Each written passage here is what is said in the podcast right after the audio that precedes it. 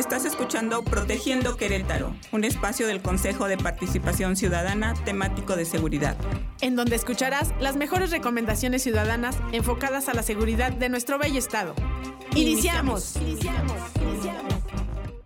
Con mucho gusto les saludamos en un episodio más de Protegiendo Querétaro. Yo soy Alma Dávalos y me encuentro con mi compañera Ayari Germón. ¿Qué tal compañera? Bienvenida. Hola, ¿qué tal? En este capítulo hablaremos de un tema que nos preocupa a la población en general y sobre todo a las mujeres. Es un tema que el Estado quiere solucionar. Que podamos estar seguras y llegar a salvo a todos los espacios, hoy en día es una prioridad. Por eso, hablemos de la acción En Querétaro Respetamos a las Mujeres con esta acción no solo se busca brindar herramientas a las mujeres, también se brinda información a la demás población para tener mayor impacto. Para platicar sobre esta acción nos acompaña la licenciada Miriam Graciela González Serrano, coordinadora general del Centro de Justicia para las Mujeres del Estado de Querétaro, quien nos detallará sobre esta acción. Bienvenida, licenciada. Muchas gracias, buenas tardes a ambas, gracias por la oportunidad.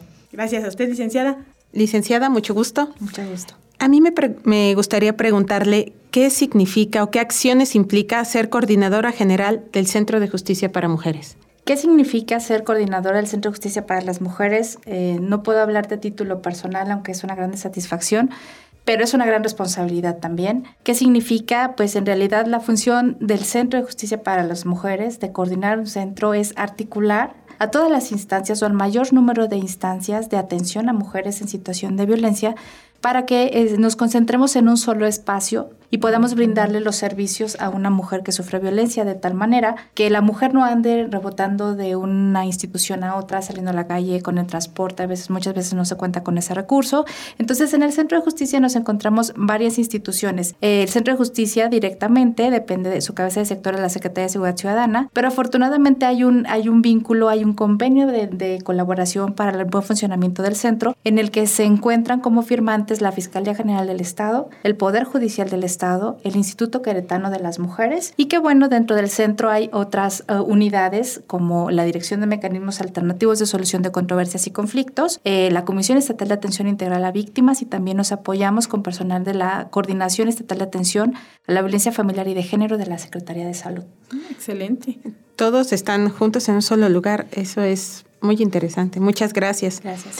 Eh, también quisiera preguntarle, ¿usted tiene contacto directo con las víctimas o solamente es eh, una coordinación? Sí, bueno, nos encargamos de coordinar, pero por supuesto que tenemos contacto directo con las, con las mujeres en situación de violencia y con hombres también. El hecho de que, no, de que sea un centro de justicia para las mujeres no quiere decir que si llega un hombre con una problemática relacionada con algún pequeño en alguna situación de violencia o una situación de, custodia familiar, no lo vamos a atender. Por supuesto que se le da la asesoría inicial y lo canalizamos a él sí a las instancias correspondientes.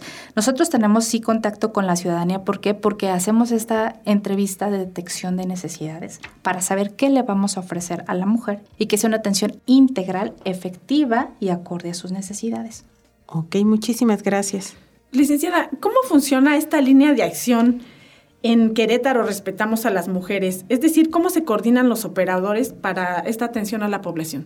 Gracias, sí, mira, Efectivamente, en Querétaro respetamos a las mujeres y como ustedes bien saben, este programa de 10% tiene dos líneas específicas de prevención y atención a la violencia contra las mujeres. ¿Cómo funcionan o cuáles son? Una de ellas es la línea del de, eh, programa Taxi Seguro para Nosotras, que eh, mediante esta acción se capacitó a los taxistas, a, elementos de 13 asociaciones de taxistas en el estado, a través de un programa de capacitación elaborado por el Instituto Queretano de las Mujeres, la, la Subsecretaría de Prevención Social y Atención a Víctimas, las áreas de prevención de los municipios y este, organizaciones ciudadanas que estaban interesadas en el tema, para que los taxistas fueran capacitados en temas de género, en temas de respeto a los derechos humanos de las mujeres y que además, este, una vez que pudieran cumplir con esta capacitación, se les otorgara un distintivo que le llamamos marbete, que es visible en el tablero eh, eh, de, la unidad vehicular para que dé la certeza de que cualquier ciudadano o ciudadana que aborde una unidad, un taxi, al ver ese marbete tenga la certeza que es un conductor capacitado en tema de género, en atención a una mujer y a dónde pudieran localizar este, alguna necesidad de las personas. ¿Cómo es este marbete? Si yo para un taxi, ¿qué tendría que observar para subirme en un taxi seguro? Que cuente con el distintivo, comúnmente es de, color naranja. Este, es muy visible el color naranja de, un, de un tono muy vivo y cuenta también al, al, otro lado con los datos del conductor, a manera de que el, el pasajero sepa quién lo está trasladando. Licenciada, en breve, esa capacitación precisamente que, tuvieron estas asociaciones de taxistas, ¿en qué consiste? Sí, bueno, sensibilizarlos, en primera, sensibilizarlos en, un trato igualitario, en un trato eh, basado en el respeto a los derechos humanos, particularmente de la mujer, con enfoque de perspectiva de género, es decir, ponerme en los zapatos eh, de cualquier persona atendiendo a su, a su identidad, a su preferencia, pero sobre todo en los zapatos de una mujer, de si un taxista observa, porque los taxistas observan un sinfín de situaciones. Cuando una pasajero o una pasajera se sube, que es una mujer que probablemente viene en una condición este, vulnerable, él sepa qué ayuda a brindarle, cómo contenerla en un momento dado y a dónde conducirla si fuese necesario. Ah, licenciada, y ante estas eh, situaciones, ¿qué impacto ha tenido esta acción en la ciudadanía? ¿Qué resultados tiene hoy, qué datos tiene hoy la Secretaría de Seguridad Ciudadana en esa acción precisamente? Ah, han sido muy buenos los resultados en primera de percepción y de seguridad de las propias mujeres, pero podemos hablar que al momento se han acreditado, acreditado más de 6.000 conductores de taxi de estas 13 asociaciones. Un poco más de 4.000 cuentan con su marbete distintivo, es decir, que conocen perfectamente el trato hacia una mujer y el respeto que le deben de dar a una mujer pasajera. Esta capacitación, licenciada, ¿quién se las dio? Sí, por supuesto, fue eh, a través del Instituto Queretano de las Mujeres en coordinación con la Secretaría de Seguridad Ciudadana, la Subsecretaría de Prevención Social y Atención a Víctimas. Muy excelente. Gracias. Eh, ¿Cuántos taxis seguros para nosotras existen en Querétaro? ¿En qué municipios están? Sí, como comentaba, al momento hay un poco más de 4.000 4.800 aproximadamente taxis con este marbete distintivo y la idea es que este, permeen todos los municipios del estado. También este, referente a estas líneas de, de, atención a la violencia, se cuenta con las redes de sororidad que son muy importantes. Es, una, es otra línea de acción dentro de este programa del 10%. ¿Y por qué es importante eh, una red de sororidad? ¿Por qué es importante atender la violencia de género? No perdamos de vista que uno de los aspectos esenciales de la seguridad en el Estado es justamente eh, trabajar de manera coordinada para propiciar un ambiente de seguridad para las mujeres, bueno, y la sociedad en general. Estas redes de sororidad son buenas prácticas porque en Querétaro se respeta a las mujeres, en Querétaro todas somos hijas, todas somos amas de casa, todas somos estudiantes, somos profesionistas, somos mujeres responsables con decisiones tomadas de manera responsable, pero lo más importante es que juntas somos más fuertes y por eso es que debe de haber redes de sororidad. La palabra por sí misma señala una hermandad entre nosotras las mujeres, una hermandad, un vínculo de apoyo, de asistencia. Tanto la acción de taxi seguro como las redes de sororidad pues fueron establecidas en, la, en el cuarto punto de la quinta sesión ordinaria del Consejo Estatal de Seguridad. Eh, estas redes de sororidad actualmente se encuentran ya conformadas en los 18 municipios. ¿Y qué es lo importante? Que la participación ciudadana, particularmente de las mujeres, se vea reflejada no solo en, que yo sepa a dónde conducir a una mujer o cómo ayudarla. La idea es que entre nosotras mismas, independientemente del cargo de, lo que desempeñemos, podamos unirnos para apoyar a más mujeres y para apoyarme yo misma. De manera que si hay una situación que no es necesaria la intervención porque no se amerita la intervención de una autoridad, pues yo como mujer sepa cómo ayudarte, cómo apoyarte, cómo asistirte. Ahora, que si sí la situación es difícil y es constitutiva probablemente ya de un delito, pues también yo sepa a dónde conducirte y acompañarte hasta en tanto recibas esa atención que en este momento tú estás necesitando. Por eso le digo, uno de las grandes avances es que pues en los 18 municipios existe una red de sororidad con aproximadamente 600 mujeres ya sensibilizadas y capacitadas en este tema de sororidad y que bueno se han vinculado un poco más de 2.000 mujeres. ¿Cómo se realiza la comunicación entre las mujeres de esta red? ¿Es presencial? ¿Son vecinas? Sí, por supuesto. Bueno, ahorita por la pandemia, evidentemente cuidando todas las medidas sanitarias, pero sí son, son mm, vamos, actores específicas de una determinada comunidad o ustedes saben que en cualquier comunidad hay eh, personas que son líderes, tienen muchos seguidores, se busca eso y se busca también que sean personas con este sentido humano de responsabilidad, de, de dignificar el, trato de dignificar los derechos, de respetarlos y que, bueno, puedan difundirlos entre esa misma comunidad. La participación ciudadana es importantísima. Licenciada, quizá en la zona conurbada del Estado sea diferente eh, esta situación de, violencia a diferencia de la zona serrana y en ambas existen las redes de solidaridad, en, todo el Estado las existen. Eh, ¿La dinámica es diferente?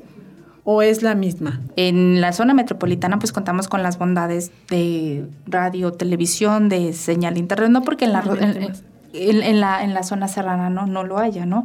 Pero hay zonas complicadas para que llegue este tipo de señal.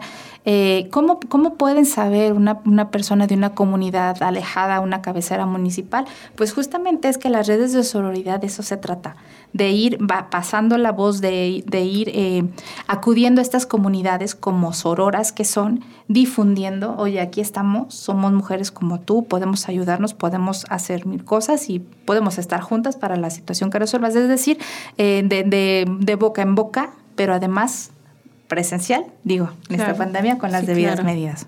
Creo que vale la pena hacer mucho el hincapié sobre que estas situaciones no son normales, no son parte de la vida, el vivir violencia, no son parte de que pues ya me tocó este marido. Ese también es trabajo de estas redes de sororidad, es trabajo de todos, ¿verdad? Por supuesto. Pero es por ahí también. Sí, claro, por supuesto. la violencia familiar bajo ninguna circunstancia es normal. Desafortunadamente, como bien lo dicen, hay patrones que a lo mejor se repiten pues porque así es mi mamá, así fue mi mamá, así yo lo vi y esta es mi cruz, lo que me tocó cargar. y, y, no, por supuesto que las funciones a estas, estas redes de sororidad se les ha capacitado en poder distinguir los tipos y modalidades de violencia que hay en contra de las mujeres, que muchas veces las normalizamos porque ya es parte de nuestra cultura, de nuestro entorno en ese momento, de la persona, pero que no son normales, que yo esta red de sororidad ya detecté y yo sí te puedo decir, oye amiga, eso no es, normal. No es normal que tu esposo no te dé quincena o te la limite.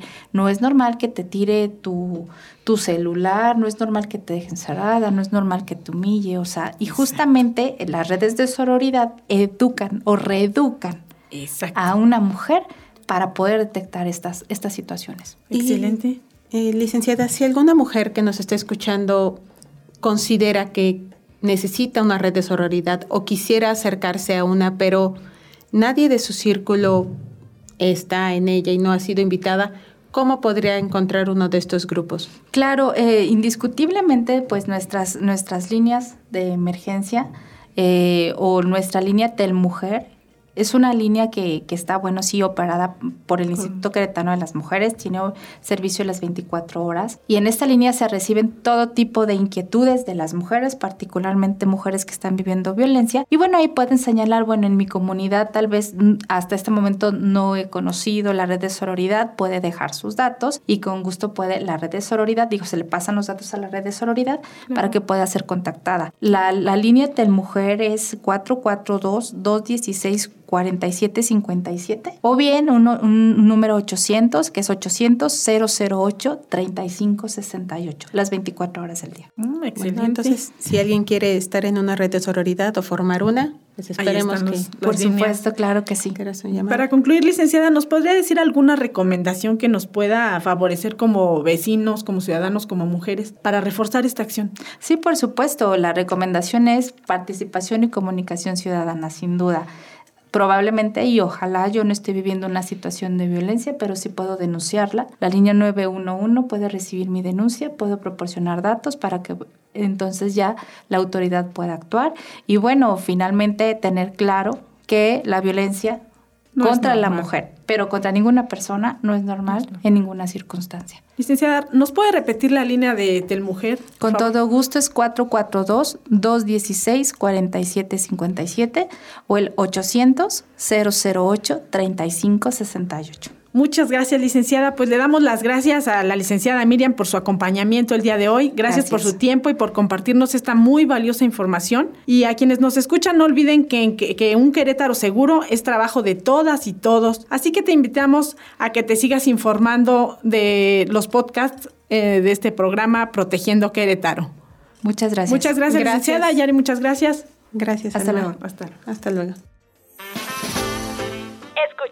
Protegiendo Crétaro, un podcast del Consejo de Participación Ciudadana temático de seguridad. Comparte con más ciudadanos y ayuda en la construcción de un Crétaro más seguro. Encuentra nuestras actividades en la página oficial de Facebook del Centro Estatal de Participación Ciudadana de Querétaro.